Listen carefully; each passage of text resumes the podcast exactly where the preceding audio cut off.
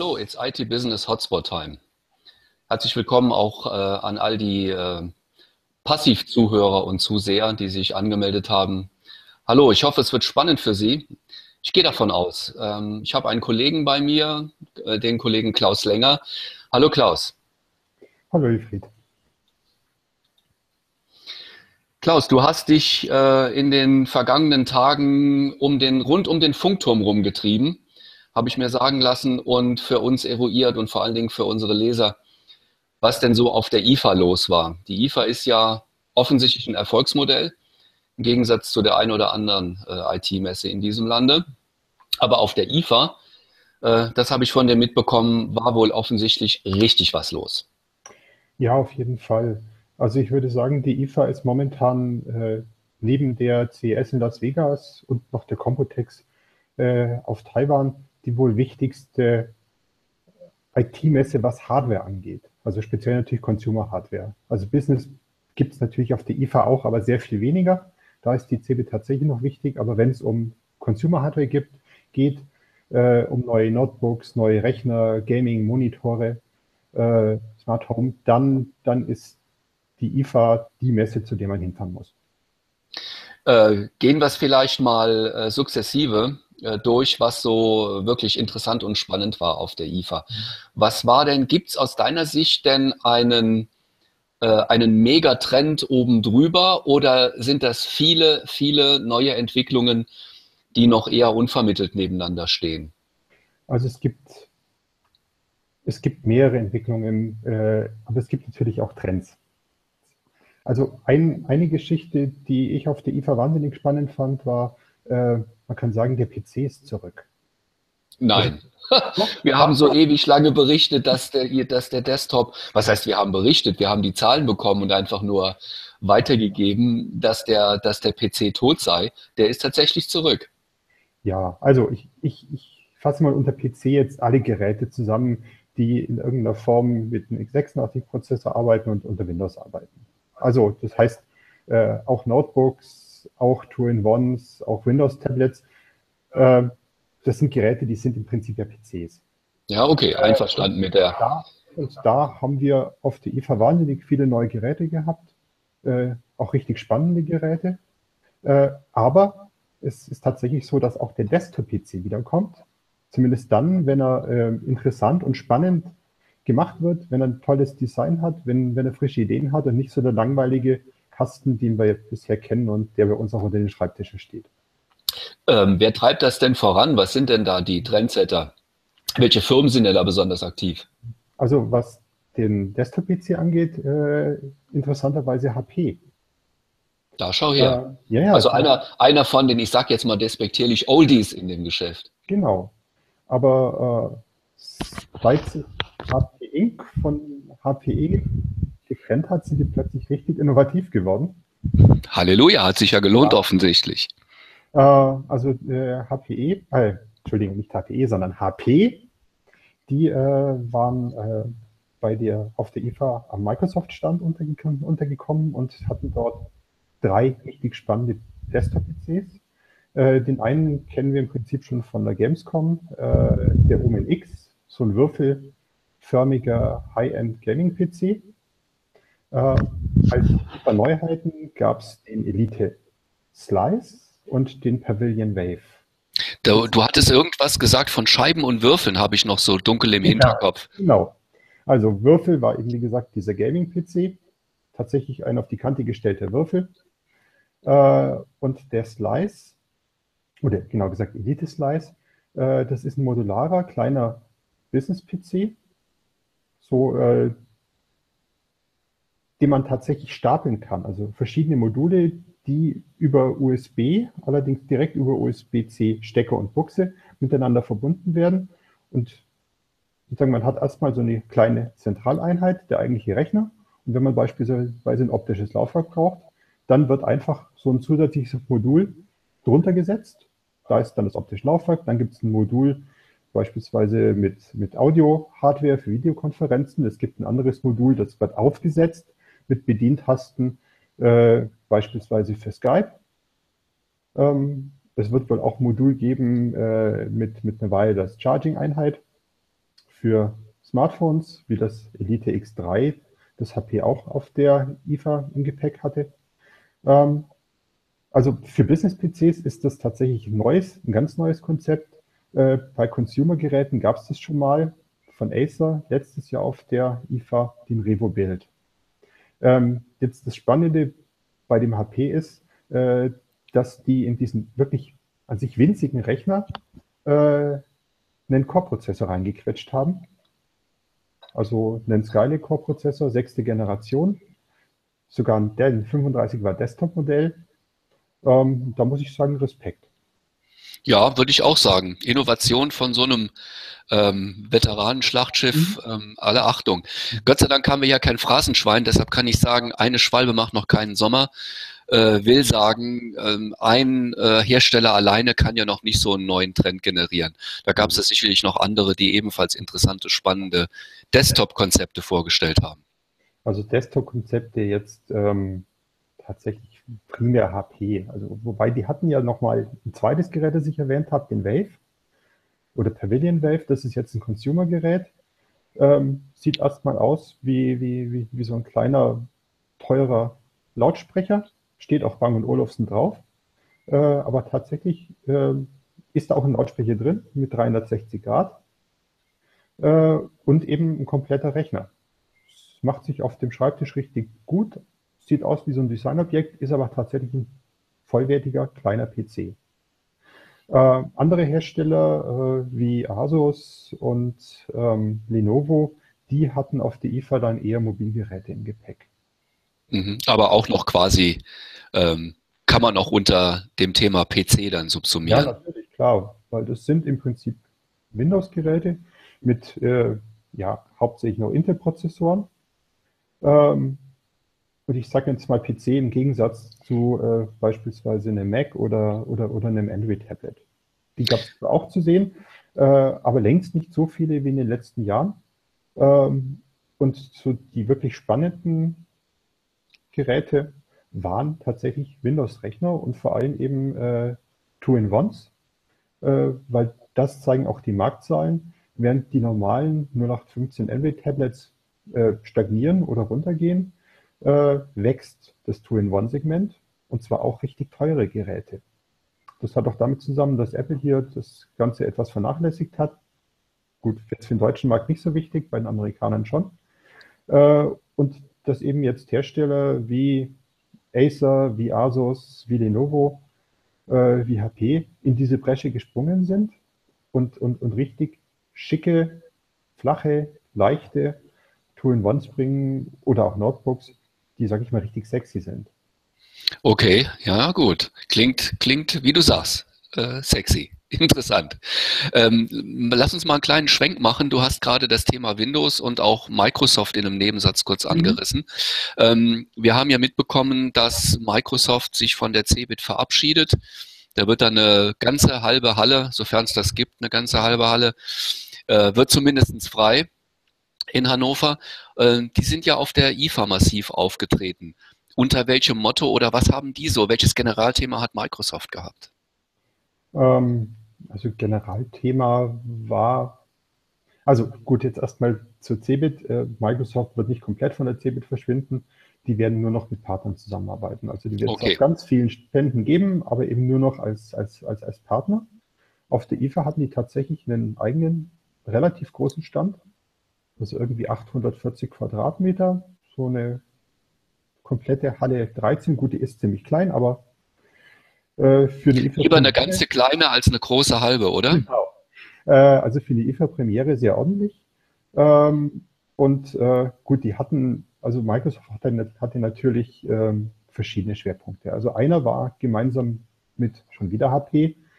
Äh, da ging es eher so und im Bereich Digital Workplace. Also das heißt, wie wird man in Zukunft arbeiten? Da hat natürlich das, äh, dieses Continuum Smartphone Elite X3 eine große Rolle gespielt. Aber Wenn ich das kurz einwerfen darf, Klaus, mhm. ähm, das scheint mir ein sehr spannendes Thema zu sein, dieser äh, Arbeitsplatz der Zukunft, äh, weil ich weiß aus Gesprächen mit Systemhäusern in den letzten Wochen, dass viele sich äh, entweder schon darauf spezialisiert haben oder dabei sind zu spezialisieren. Das scheint auch für den IT-Channel ein ähm, extrem wichtiges Thema ähm, der ganz nahen Zukunft zu sein. Ja, das auf jeden Fall. Also jetzt mal zurück zu dem Elite X3. Also mhm. das Ding ist erstmal ein Smartphone. Also ein, ein, ein genau gesagt ein Windows Phone, äh, 6 Zoll, ziemlich groß damit, ähm, auch nicht ganz billig, kostet irgendwie so 700 Euro rum. Das Interessante bei dem Gerät ist, äh, es ist ein Dock dabei oder im Zubehör. Äh, damit kann man das Gerät äh, ganz normal an dem Monitor mit Maus und Tastatur betreiben und man kriegt, sage ich mal, etwas, das aussieht wie ein ganz normaler Windows 10 Desktop.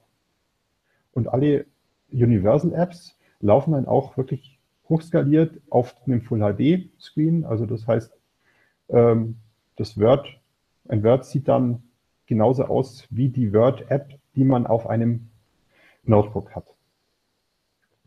Ähm, da gehen natürlich jetzt nur äh, Applikationen, die auf ARM-Prozessoren laufen, weil es steckt ein ARM-Prozessor drin.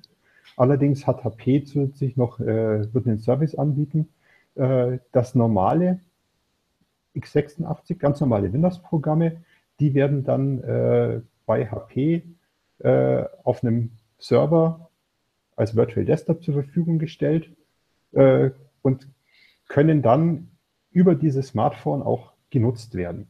Also das heißt im Prinzip, man braucht keinen PC mehr, sondern nur noch dieses Smartphone, Monitor, Maus, Tastatur und eine schnelle Internetverbindung. Ja. Ähm, das ist mal so die eine Geschichte. Und zweitens gibt es dann auch noch ein Mobile Dock.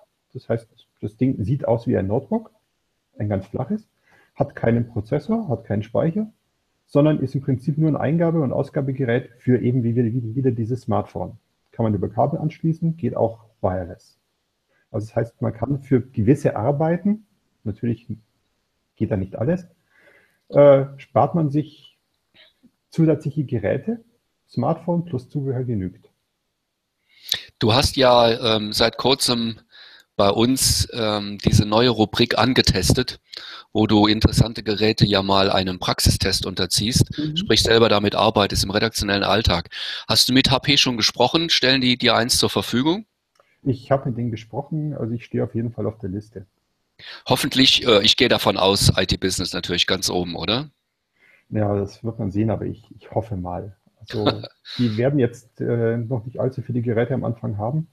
Äh, es braucht auch noch das eine oder andere Firmware-Upgrade und äh, die Universal Edition von, von Windows 10 Mobile, damit das alles sauber funktioniert. Also ich denke mal so irgendwann so Mitte, Ende, eher Ende September wird es wohl soweit sein.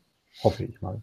Okay, ja, dann hoffen wir das alle zusammen mal. Mhm. Du hast ähm, einleitend gesagt, ähm, es gab nicht einen Megatrend, mhm. sondern mehrere. Ähm, vielleicht können wir dann, sofern da nicht noch irgendwas anderes besonders Interessantes beim Thema äh, Endgeräte, mhm. äh, also PC im weitesten Sinne ist, können wir vielleicht mal zum nächsten Thema kommen. Ja, also vielleicht PC noch ganz kurz. Äh, Acer, die hatten äh, auf der Messe sowohl das dünnste als auch das dickste Notebook. Welch, welches war denn spannender? Beide. Also das dünnste äh, ist tatsächlich, das war ein 13,3 äh, Zoll Notebook, das was man auch als Ultrabook bezeichnet hat, äh, weniger als ein Zentimeter dick, super flach, äh, mit einem Core-Prozessor siebte Generation, also dem brandneuen Kaby Lake, den Intel so kurz vor der IFA dann vorgestellt hat. Und das dickste Notebook, das war äh, ein, nennt sich Predator 21X, ein super ultra High-End Gaming Notebook, 21 Zoll Monitor, gekrümmt, äh, zwei GeForce GTX 1080, dicker Intel-Prozessor, äh, Blicksteuerung. Ähm, das Ganze äh, wiegt irgendwie so 8 bis 9 Kilo. Ja, ich weiß, Notebook. äh, und äh, vom Preis haben sie irgendwie gesagt, äh, ja, haben sie noch, noch, nicht wirklich genannt, wird sich eher so in Richtung äh, Kleinwagen bewegen. Na gut, äh, wir wissen ja alle, dass ähm, es keine lukrativere Zielgruppe gibt als Gamer. Bei ja. denen sitzt das Geld ja offensichtlich am allerlockersten. Übrigens ganz nebenbei, falls du ähm, ein Gerät orderst, order bitte gleich zwei, weil ich habe auch schon zwei Tester dafür. Meine Söhne warten schon drauf. Ja, also bei denen weiß ich nicht, ob Esser das rausgeben wird, aber andere interessante Gaming-Geräte gab es natürlich auch. Und hier wären wir schon beim nächsten Trend, und zwar Virtual Reality. Okay. Dann ja. leg los. Was gab es denn da zu sehen? oder zu hören oder unzusehen, zu erleben? Also zu sehen gab es äh, den ersten serienmäßigen äh, Rechner im Rucksackformat für VR-Brillen. Was also, hat es damit auf sich? Wieso soll ich Virtual Reality im Rucksack erleben wollen? Also, der Punkt ist, äh, dass VR-Brillen, also wie eine Oculus Rift oder eine HTC Vive, die brauchen ziemlich viel Rechenpower. Also richtig viel Rechenpower. Okay, äh, die passt nicht in die Brille rein. Das passt nicht in die Brille rein. Also okay. das macht Microsoft so irgendwie mit der HoloLens, aber ähm, ist ein anderes Anwendungsbereich und auch grafisch nicht so aufwendig äh, wie das, was jetzt beispielsweise was jetzt bei Spielen abläuft. Weil da braucht man richtig viel Power, äh, um sozusagen hier das Bild ja auf zwei Monitore zu bringen, die ja quasi in der Brille stecken. Ja, okay, verstehe. Also das heißt, da braucht dann schon ein High-End-Notebook oder einen richtig dicken Rechner und die Brille hängt dann irgendwie mit dem Kabel an diesem Rechner. Man sieht ja nichts, wenn man diese Brille aufhat, weil VR-Brillen sind komplett zu. Äh, und dann bewegt man sich natürlich auch. Also man hat ja bei einer VR-Brille einen gewissen Radius, in dem man sich bewegen kann und auch bewegen soll. Äh, und wenn man dann natürlich dann mit dem Kabel an dem Rechner hängt, dann kann man sich da recht schnell drin verheddern äh, Im günstigsten Fall reißt man irgendwie den Stecker raus, im, im ungünstigsten Fall den Rechner um. Das kann dann ziemlich teuer werden und deswegen kamen dann einige Firmen auf die Idee, einen Rechner einfach in den Rucksack zu packen und den Leuten auf den Rücken zu schnallen. Das heißt, die können sich dann mit ihrer Brille beliebig bewegen, äh, ohne hier durch irgendwelche Kabel eingeschränkt zu sein. Ähm, HP, die haben sowas schon mal als Prototyp gezeigt, MSI auch. Äh, und die Firma Schenker, die machen hauptsächlich so Gaming-Notebooks, die bringen jetzt sowas tatsächlich in Serie und haben das auf der IFA erstmals äh, gezeigt. Entschuldigung, mir, drängt sich gerade ein äh, etwas despektierliches Bild auf. Ich sehe schon hier äh, in Augsburg am Königsplatz die Pokémon-Jäger äh, auf die auf die rucksackbepackten VR-Fans äh, und Freaks äh, stoßen und kollidieren. Ähm, herrliches Bild. Aber warten wir es ab, wie es in der Realität ja. in der virtuellen Realität. Nein, das ist dann die richtige Realität. Ja. Muss man ja auseinanderhalten, passieren wird. Okay, sorry, ich habe dich unterbrochen. Nee, also mit einer VR-Brille kann man sich nicht auf die Straße wagen, weil man sieht ja tatsächlich von der Umgebung nichts. Also da wäre man sehr schnell ziemlich tot am Königsplatz. Ja, okay. Ich werde denjenigen, den ersten, dem er auf der Straße vor die Füße fällt, werde ich dran, dran erinnern, dass er irgendwie falsch am falschen Ort ist. Ja, aber wo sich tatsächlich was tun kann, das ist in dem Bereich, also zum einen, sage ich mal, Vergnügungszentren, weil gut, die Hardware ist sehr teuer, für die meisten Privatleute zu teuer. Äh, aber es spricht nichts dagegen, das einfach, sage ich mal, als Dienstleistung anzubieten. Also das heißt, in Zukunft werden die Leute einfach dann äh, nicht mehr Paintball mit, mit, mit irgendwelchen Farbkugeln aufeinander schießen, sondern können sich dann in irgendeinem Science-Fiction-Szenario mit VR-Brille und Rucksackrechner bewegen und, und, und werden hier dann tatsächlich miteinander spielen. Das ist ich habe schon den Idee dahinter. Ja, okay. Das zweite ist natürlich, äh, diese Rucksackrechner mit den Brillen lassen sich auch tatsächlich im Wissensbereich einsetzen. Äh, beispielsweise Point of Sale, beispielsweise Architektur. Also das heißt, in Zukunft wird es dann so sein, äh, dass wenn ein neues Haus gebaut werden soll, dann kann sich der Eigentümer, der Käufer dieses Haus vorher virtuell mit dieser Brille ansehen, kann sich da bewegen, kann, kann, kann darin rumlaufen und kann natürlich dann auch Änderungswünsche bringen. Also mhm. das wird eine, eine, eine, wirklich spannende Geschichte. Ähm, AMD, die hatten auf der IFA äh, eine Keynote. äh, bei dem es auch um den, um den Bereich äh, Virtual Reality ging. Und die sehen auch, äh, sag ich mal, im Bereich Vergnügungsparks oder so VR-Stationen in Einkaufszentren eine Möglichkeit, sage ich mal, erstmal ähm, Bedarf zu wecken und natürlich auch mehr Geräte abzusetzen, die für Privatleute erstmal relativ teuer sind, weil so eine Brille kostet halt irgendwie 600 Euro und ein entsprechender VR-fähiger Rechner mindestens dasselbe, sagt AMD. Ich würde mal sagen, eher 2000 Euro aufwärts, damit es richtig Spaß macht. Das heißt, ich ähm, gehe dann demnächst zu Ikea und kann dann äh, entsprechend schon sehen, ähm, wie das Billigregal dann, äh, wie ich das befüllen kann. Ja, Ikea vielleicht weniger, äh, eher so Edelmöbelhäuser. Ikea wird das, glaube ich. Ikea ist doch ein Edelmöbelhaus. Also jetzt, hallo, nicht, dass wir noch eine Abmahnung von einem äh, aus Schweden bekommen. Also. Ja gut, und wenn wir jetzt schon beim Haus wären, äh, da sind wir schon beim nächsten Trend und der wirklich so das Zeug zum Megatrend hat. Und zwar der Übergang war jetzt aber nicht, nicht abgesprochen, ne? Nein, der war nicht abgesprochen. Das Smart Home. Ähm, da gab es äh, auf der IFA eine ganze Halle zum Thema oder eine halbe Halle zumindest, Halle 6.2. Äh, da waren jede Menge Smart Home Anbieter drin. Äh, zum einen äh, Firmen, die eher aus der ja, Elektro- oder Energiebranche kommen, also beispielsweise RWE, RWE Smart Home, die haben auf der IFA ihre Die haben sich doch gerade umbenannt, ne? Umbenannt in Innogy und haben dann auch gleich noch eine neue App äh, hier auf der IFA vorgestellt, die alles noch einfacher, noch toller machen soll. Was sonst? Na, was sonst, klar. Äh, RWE, die haben übrigens ein die verwenden wohl nach allem, was ich herausfinden konnte, ein eigenes, äh, einen eigenen Funkstandard, arbeiten aber auch mit Partnern zusammen, um hier andere Geräte reinzubringen. Ähm, und dann gibt es eben ganz, ganz viele Smart Home Anbieter, die aus der IT-Ecke kommen.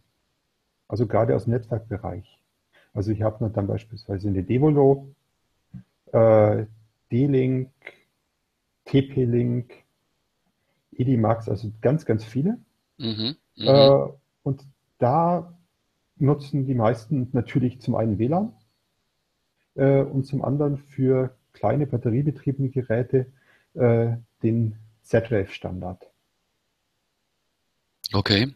Ähm, also kleine betriebene, äh, batteriebetriebene Geräte, damit meine ich sowas wie Fenstersensoren beispielsweise oder so ein, ein Feuchtigkeitsdetektor, den man dann in den Keller hängt und der Alarm gibt, wenn irgendwie die Waschmaschine das Wasser nicht mehr halten kann. Ähm, also dann muss die Waschmaschine nicht zum Doktor gehen, wenn sie das Wasser nicht mehr halten kann. nee, aber da gibt man die Smart Home Maschine Alarm. Ähm, zurück zur Waschmaschine, da gibt es auch beispielsweise als Zubehör äh, Zwischenstecker, die äh, einfach den Strom messen.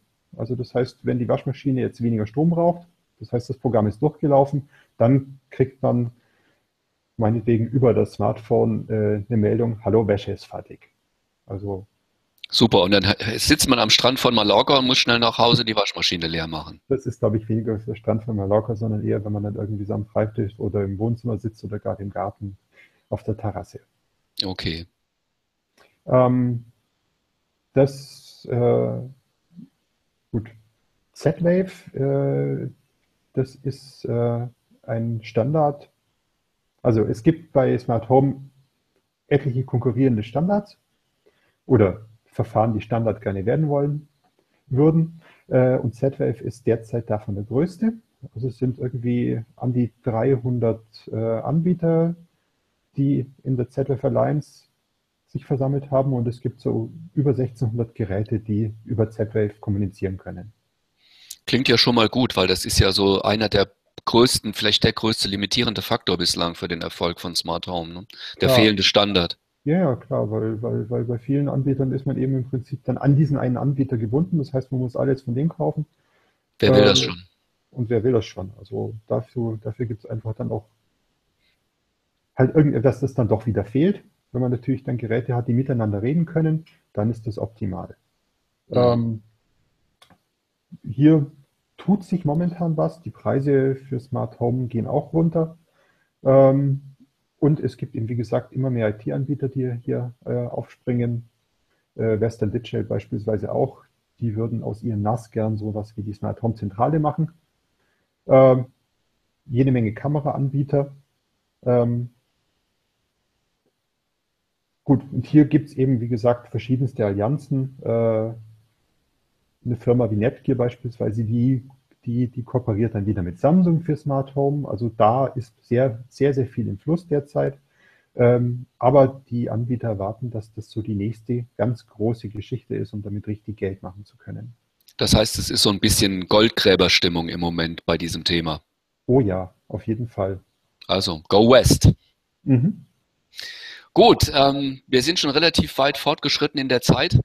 Ähm, und ähm, zu diesem Thema gibt es ja auch auf itbusiness.de eine Menge zu lesen von dir. Ja. Ähm, gibt es noch, äh, wir, jetzt haben wir drei Themen, drei große Themen abgehandelt. Äh, gibt es vielleicht auch noch so kleine, periphere, äh, abwegige, interessante Sachen, von denen du berichten kannst? Ja, also gut, so abwegig ist es nicht. Monitore, äh, auch eine, eine ganz interessante Geschichte. Die, die Geräte werden immer größer. Also Philips, die hatten einen gekrümmten 40 Zoll Monitor. Den hätte ich auch gerne als Testgerät. Ja, ich auch. Also wie gesagt, man hat plötzlich auf dem Schreibtisch Geräte stehen. Sowas hatte man früher allenfalls als Fernseher im, im Wohnzimmer. Ähm, LG haben den 38 Zöller mit 21 äh, zu 9 Format, also so super ultra Breitwand. Da kommt dann auf dem Schreibtisch so richtig CinemaScope-Feeling auf. Äh, und Samsung, die bringen Quantum Dot vom Fernseher auf den Monitor. Also das heißt. Was ist das? Quantum Dot ist eine Technologie, um äh, einen höheren Farbraum darstellen zu können. Ah, okay, verstehe. Also das heißt, damit kriegt man einfach äh, lebendigere, natürlichere, leuchtendere Farben. Äh, und das jetzt dann in Zukunft halt nicht mehr nur auf dem Fernseher, sondern auch auf dem Monitor. Super, da macht das Arbeiten dann so richtig Spaß. Ja, oder auch das Spielen, weil, weil Stimmt. Spielemonitore war auch bei Samsung ein ganz großes Thema und war für ganz, ganz viele Monitorhersteller eine ganz große Geschichte, weil äh, das ist momentan der am stärksten wachsende Markt. Gaming läuft und Gaming-Monitore, die laufen richtig gut. Okay. Gut, dann müssen wir uns überlegen, ob wir nicht das Thema Gaming demnächst ein bisschen stärker in den Vordergrund stellen, ja. wenn das so beliebt ist.